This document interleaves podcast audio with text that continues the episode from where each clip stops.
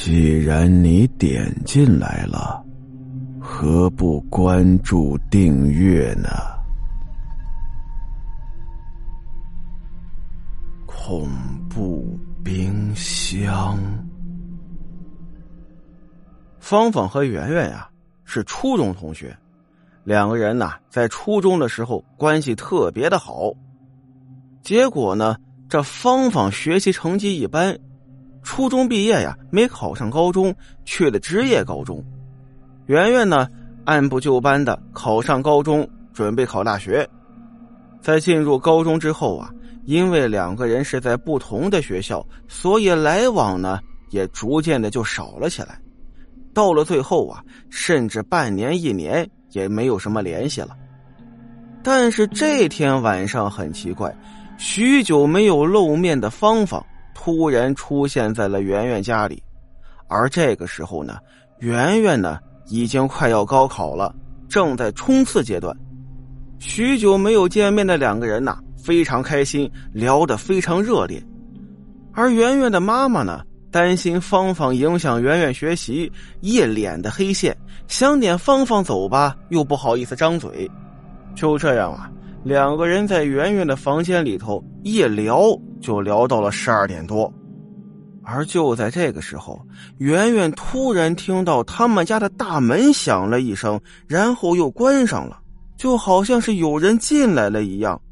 而圆圆的妈妈呢，突然一改常态，脸上的不高兴没有了，进了圆圆的房间呢，就跟圆圆说，准备给他们两个人做个宵夜。圆圆就看着他的妈妈，就感觉很奇怪，因为他们家里啊，平常没有这么晚吃东西的习惯，而他妈妈的笑容呢，也很奇怪，感觉非常僵硬似的。但不管怎么说，有人给做好吃的，那还是好事嘛。过了几分钟呢，芳芳说要去厕所，圆圆随手给他一指，过了厨房那个门就是厕所了。圆圆在自己的房间里头啊，隐约还听见芳芳和她妈妈好像说了几句什么，然后就听见芳芳一声大叫，鞋都没穿就夺门跑了。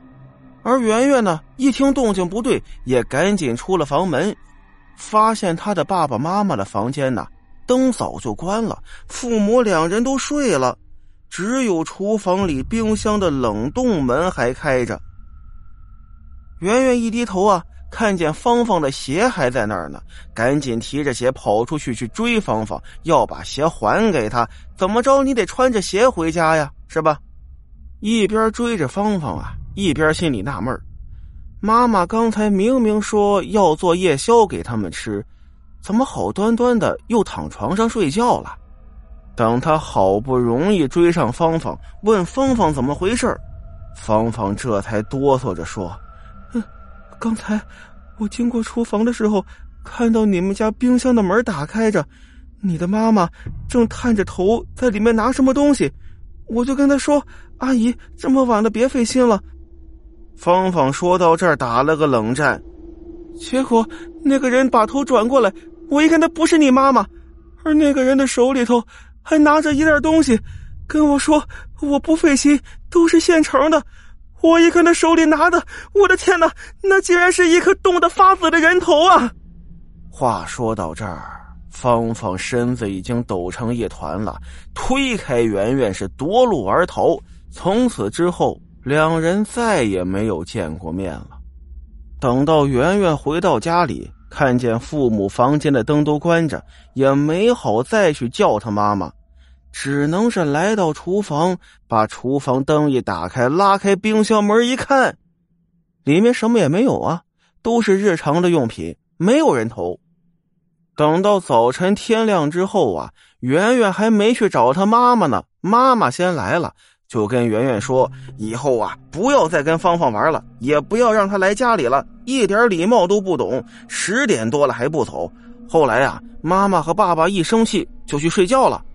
圆圆一愣，哎，不对啊，妈妈，嗯，十二点的时候你还说要给我们做夜宵呢，我不骂你们就不错了，还给你们做夜宵。圆圆想一想，妈妈平时的性格，确实不会是像给他们做宵夜的样子。那么昨天晚上那个怪怪的妈妈，又是怎么回事呢？圆圆还记得芳芳当时说的，那个从冰箱里拿出人头的女人，可并不是妈妈，那又会是谁呢？难道芳芳说的是真的吗？圆圆颤颤巍巍的又来到冰箱门前，把冰箱的两个门都拉开了，把里面的东西一件件的往外掏。妈妈还以为圆圆疯了呢，一把拉住她就是一顿臭骂。后来呀，还把圆圆推到房间里反锁起来，要求圆圆赶紧学习，把昨天落的东西补上。再后来，随着学习任务每天都加重，高考越来越近，这些事儿啊，圆圆逐渐就淡忘了。等到圆圆上了大学之后啊，这些事儿啊，就完全压在脑海深处，根本想不起来了。